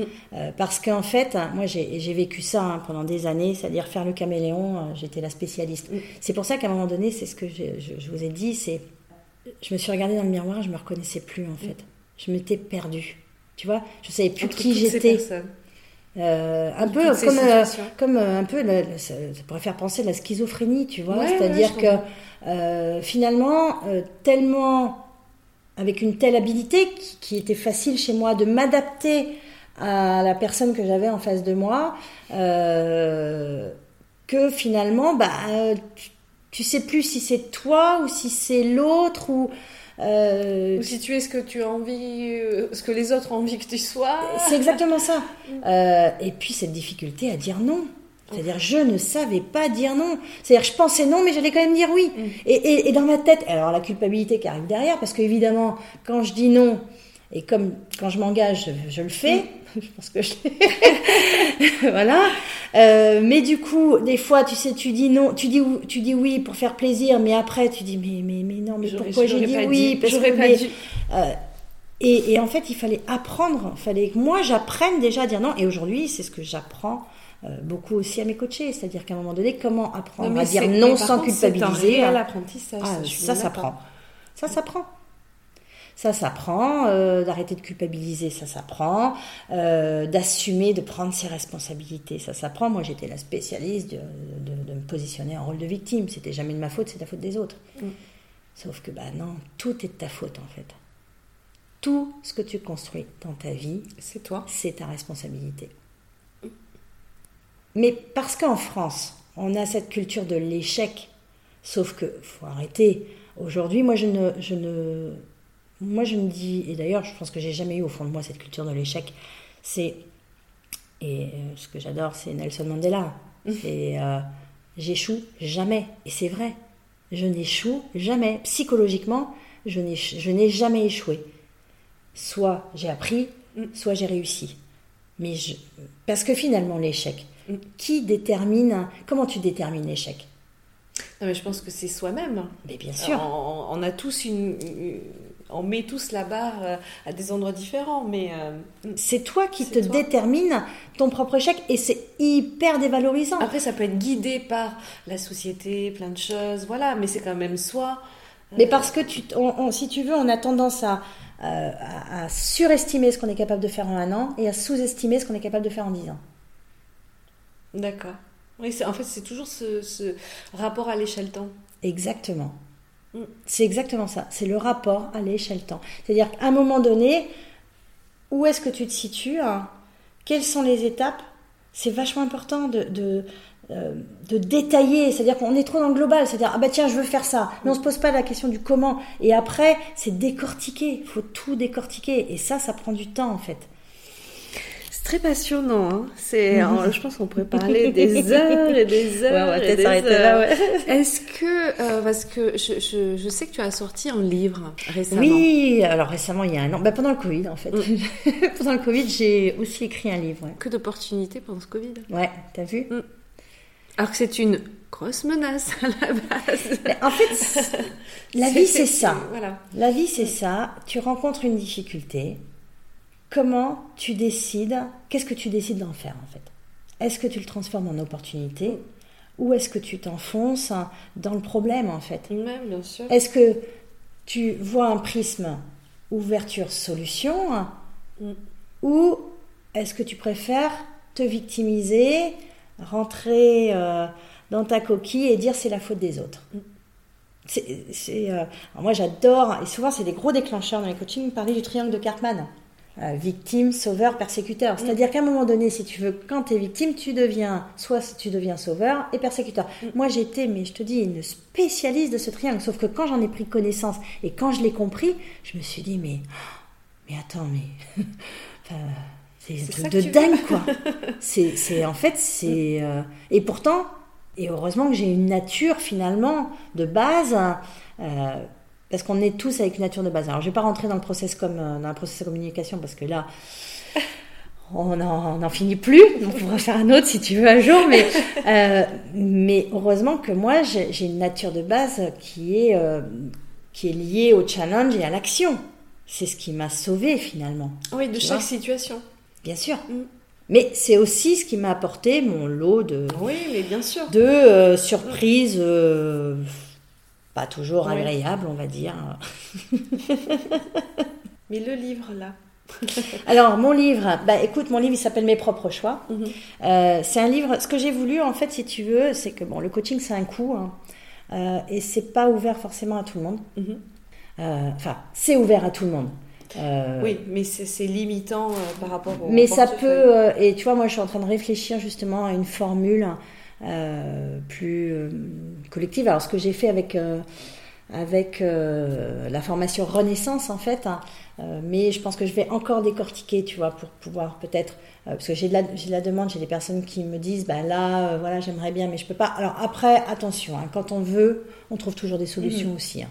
Donc, mais bon, je peux entendre, et puis moi, je suis pas de toute manière faite pour euh, appeler euh, tous les styles de clients. C'est-à-dire qu'à un moment donné, je corresponds à. On a mm. tous une cible en fait, hein, et c'est important de la connaître. Maintenant, ce livre, c'est euh, un bon début pour prendre conscience. C'est un livre d'exercice, donc d'auto-coaching, où je raconte un peu mon histoire. Alors, vous en avez déjà une partie aujourd'hui, parce que tu as vu, je suis quand même pipelette, hein, je t'ai raconté toute ma vie finalement. Euh, mais où je raconte euh, mon histoire, je raconte aussi l'histoire de, de, certains de mes coachés, euh, des, moments de vie, ce qu'ils ce qu'ils ont pu vivre en fait, hein, et, et, pourquoi. et on décortique un petit peu avec voilà des exercices que tu peux réaliser.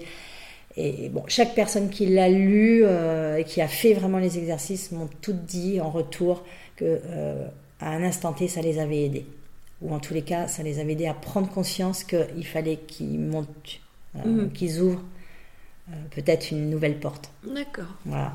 Ah, j'ai hâte de le faire. Écoute, fais-le et puis euh, tu verras et puis on en reparle, voilà, avec plaisir. Mais en fait, au départ, je voulais pas écrire de livre. Hein. C'est non, mais sérieux, ce livre, il est arrivé. On parlait de synchronicité tout à l'heure. Il est arrivé complètement par hasard. C'est-à-dire qu'en fait, pour mon, euh, pour ma formation de, en tant que coach, hein, pour faire euh, valider cette formation, je devais faire un mémoire. Et là, je me suis dit, j'avais quand même fait deux ans d'études, donc mon MBA.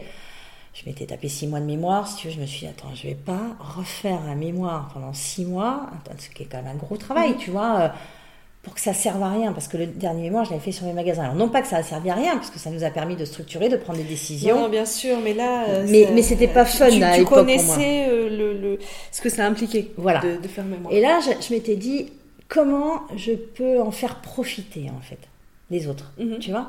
Euh, comment je peux contribuer à quelque chose. Oui, et que ce soit pas quelque chose qui reste dans un placard. Exactement.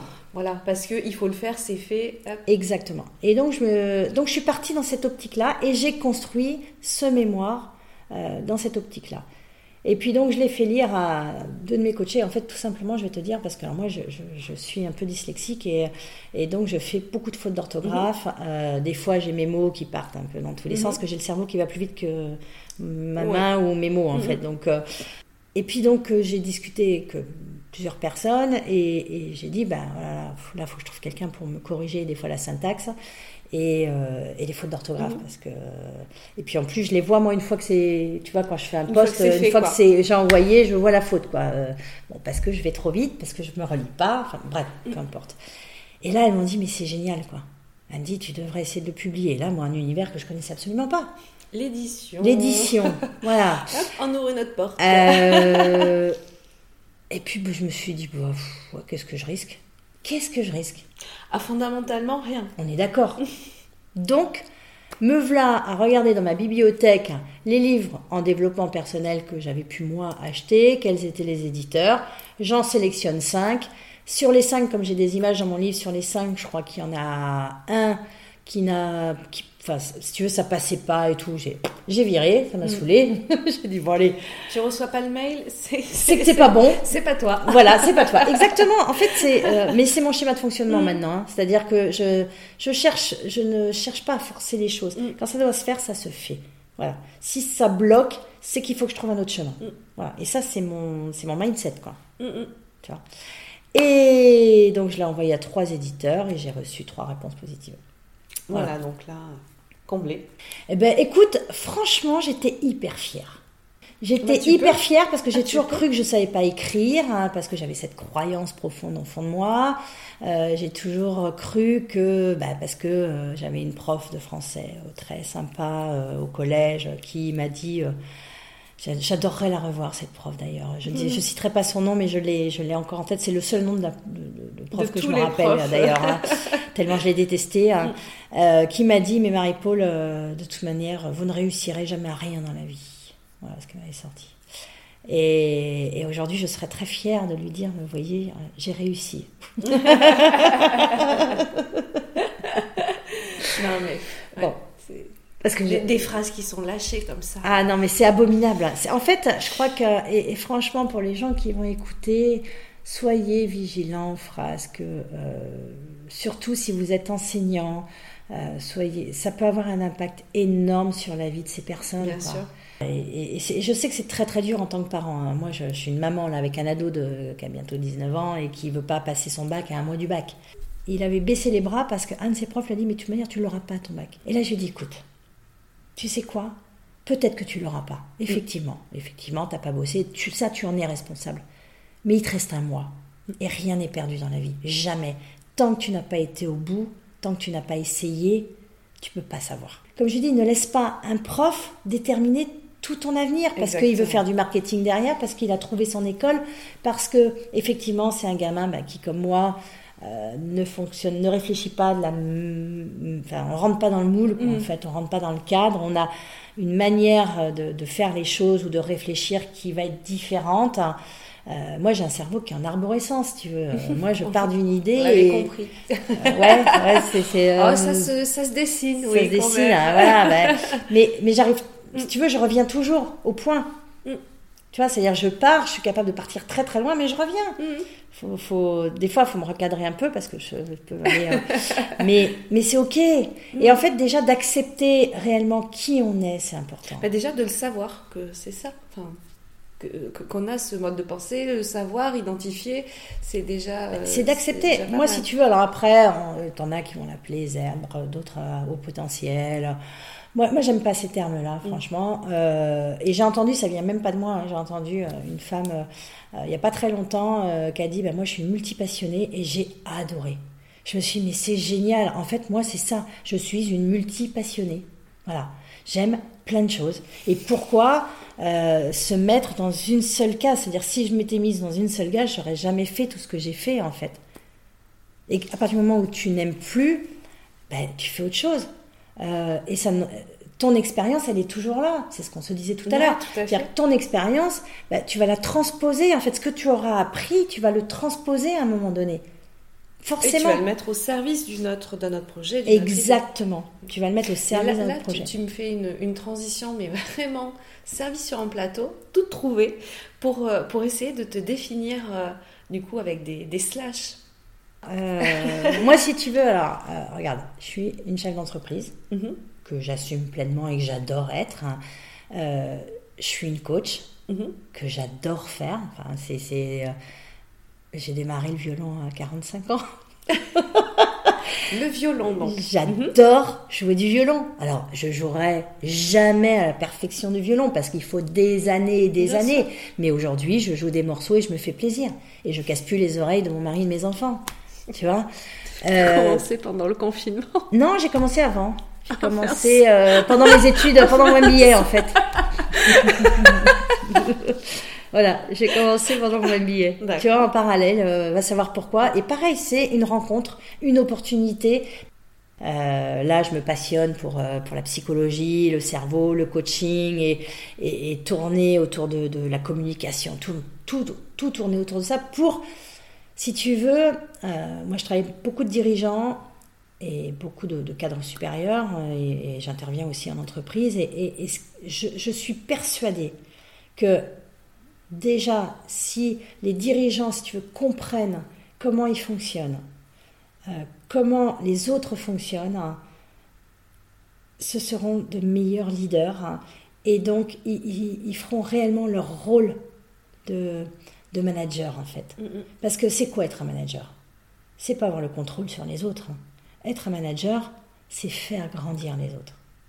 Être un bon leader, c'est faire grandir les autres c'est être au service de l'autre. Donc pour une petite idée de pensée en arborescence, c'est ça. Donc on, on partait des slash. Hein. Pardon. on va y revenir. voilà, euh, on partait des slash. oui. des, des, des, slash, donc on, on, peut le voir, c'est vraiment, et puis en plus à t'entendre, c'est tellement riche et, et on, ressent vraiment la, la, la, passion. En fait, multi-passionné, multi parce que oui, euh, il y a plein de choses euh, qui te passionnent, mais mais c'est la passion. Le guide suprême et ultime, la passion. Ouais, euh, c'est la passion, c'est le plaisir d'apprendre. Mhm. Euh, Oui, c'est la soif d'apprendre. La soif d'apprendre. La voilà. soif d'apprendre. Et ça, je l'ai compris très oui, parce tardivement qu'on en fait. n'apprend pas que quand on fait des études en fait. C'est ça qui, c'est pas ça. C'est pas que ça. C'est pas que phase- ça. Alors, ce qui est très intéressant, si tu veux, c'est que euh, finalement, moi, j'ai beaucoup appris sur le tas, sur le terrain, pendant des années.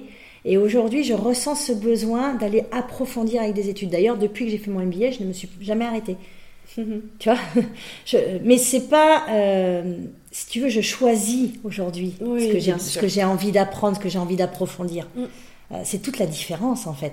Non, mais parce que euh, il y, a- il y a certaines personnes qui, euh, quand elles euh, font leurs études ou quand elles finissent leurs études, qui, qui ont un peu peur de ne plus apprendre en fait. De plus, euh, voilà, mais on peut toujours choisir. On peut toujours on peut toujours choisir. Ouais. Mais c'est vrai que le schéma dans lequel on est, c'est voilà, donc on, on apprend, on fait, euh, on passe son bac, on fait des études supérieures, on apprend, et après quand ça s'arrête et qu'on rentre dans le monde du travail, on on continue bien évidemment toujours d'apprendre, mais c'est par choix. C'est ça. C'est, c'est, et c'est, on se tourne vers quelque chose soi-même. Mais, mais certaines personnes, moi j'ai déjà entendu ça plusieurs fois et lu plusieurs choses là-dessus, que effectivement, une fois que les, filles, les études sont finies et qu'on est dans la vie active, on a peur de plus apprendre. Oh là là. N'ayez pas peur. hein. Non, non, n'ayez pas peur. Euh, Déjà, on apprend toujours, on apprend euh, de ses erreurs. Non, mais tu, hein. tu, tu vois là, Euh, ce, ce- ce savoir, euh, euh, comment apprendre, et après ça, je pense que c'est beaucoup la personnalité de chacun qui va faire que on pense à un truc, il y a un sujet qui nous intéresse, pof, on pousse le truc, voilà. Oui, puis après, si tu veux, t'a- t'a- t'apprends. Enfin, la vie n'est qu'apprentissage. Tout à fait. Écoute, franchement, je- c'est euh, c'est vraiment euh, hyper plaisant de, de discuter avec toi en tout cas. Écoute, On merci. sent qu'il y a tellement. On, on- on peut parler de plein de choses, on pourrait parler. euh, mais vraiment de, de- de très très longues heures. Alors on va mettre toutes les infos, euh, toutes les infos que tu nous as partagées, des noms, des, des voilà, on va, hum, je, vais partager tout ça avec les personnes qui nous écoutent. Euh, Est-ce que euh, tu aurais une actu à partager ou, ou pas forcément ou, ou, Alors. euh, ou suivez Marie-Paul et vous verrez parce qu'il y a toujours en fait quelque chose à partager. Alors, bah, déjà, on peut me suivre sur Instagram, donc à Mhm. mes propres choix. Euh, pour celles qui n'ont pas Instagram, Facebook, mais c'est vrai que Mhm. j'essaye de développer un peu Instagram parce que je trouve que c'est un peu plus euh, ludique. hein. Et, et sinon, euh, sur Marie-Paul Cazot, sur LinkedIn, où là je suis quand même beaucoup plus présente aussi. hein. Et, et après, ben oui, la formation Renaissance, euh, il y a une nouvelle session qui redémarre, euh, j'ai plus la date exacte, mais début septembre. Mhm. hein. Donc c'est sur trois mois. Et ça, si vous avez besoin de reprendre confiance en vous et de, de, de dévoiler toutes les femmes qui sont en vous, et, et surtout au-delà de les dévoiler, de les assumer. Voilà, toutes, toutes les zones d'ombre hein, tu vois, Mhm. que tu oses pas montrer. Mhm. euh, mais que tu as dit les femmes, c'est réservé aux C'est qu'aux femmes. D'accord. Ouais, cette formation, elle est, je l'ai faite que pour les femmes. Très bien. Et je m'éclate parce qu'on se voit euh, donc tous les 15 jours, on fait une visio tout ensemble euh, avec le groupe et c'est génial. Franchement, et donc euh, c'est des exercices, tu as des vidéos, des exercices, donc tu travailles. Et, et après, tu peux venir déposer en fait tes difficultés. C'est un groupe hyper bienveillant euh, où euh, chacune, en fait, il y a un vrai partage, tu vois. euh, et et c'est vraiment la puissance et la force du groupe qui fait que bah, tu t'autorises de plus en plus et, et on a des, des résultats pff, extraordinaires. Moi, je les vois toutes euh, évoluer, ça me fait trop. euh, Et donc, on a un petit groupe privé Facebook aussi euh, ensemble. Enfin, voilà. Pour discuter, échanger. Ouais, c'est Très très très sympa. Donc ça, ça démarre. Et puis je vais démarrer des formations process communication aussi euh, à la rentrée. euh, alors plus sur octobre, je pense, parce que là, septembre déjà, ça va être bien bien, Bien pris. Et puis euh, les coachings individuels aussi, on peut me contacter donc sur mon, mon, mon site Facebook ou directement contact arrobas, euh, pas mon site Facebook, mon, mon site mespropreschoi.com ou euh, euh, contact euh. Voilà, pour, euh, pour échanger avec tout moi, ça par écrit aussi. Voilà. Très bien. Et donc là, on va passer sur le portrait chinois, Ouais. qui est, euh, euh, qui est une, une petite suite de si tu étais. Et là, en fait, après avoir répondu et après être parti dans, dans, dans, dans- sur plein de terrains différents, quand je vais te demander si tu étais, il faut apporter qu'une seule réponse. Hmm. Alors c'est parti. Si tu étais un animal, Euh, une panthère noire. si tu étais une couleur Le rouge. Un film Un film, euh, Les petits mouchoirs. Une chanson Euh, Alors là, il n'y a rien qui me vient. Ah, Alors j'ai pas, je retiens jamais les titres des chansons, c'est pour ça en fait. Mais une chanson de Sardou, D'accord. Un plat Les pâtes. Un personnage célèbre Nelson Mandela. Une saison Alors moi j'aime bien toutes les saisons, mais euh, Ah ben là, il faut en choisir une. hein. une. euh, Oh l'été. Si tu étais une odeur Une odeur, euh, la vanille, Si tu étais une fleur la rose. Et pour finir, si tu étais une ville Oh, je dirais bien Bordeaux, mais c'est trop facile. Je dirais New York. J'aurais pu dire Boston aussi. Ah ben oui, mais il faut en choisir qu'une là. Ouais. Non, New York. New York. Eh bien écoute, merci beaucoup en tout cas. Bah, écoute, Vraiment. Mélanie, merci à toi. hein. C'était un, un vrai plaisir. Bon, je- ça a duré longtemps. Je sais pas si les gens vont nous écouter autant. Eh ben écoute, on, on peut remercier en tout cas ceux qui sont arrivés jusqu'au bout de Ouais. la lecture. et puis euh, et puis à très bientôt. À Merci très bientôt. beaucoup. Merci. Merci à tous. Au revoir.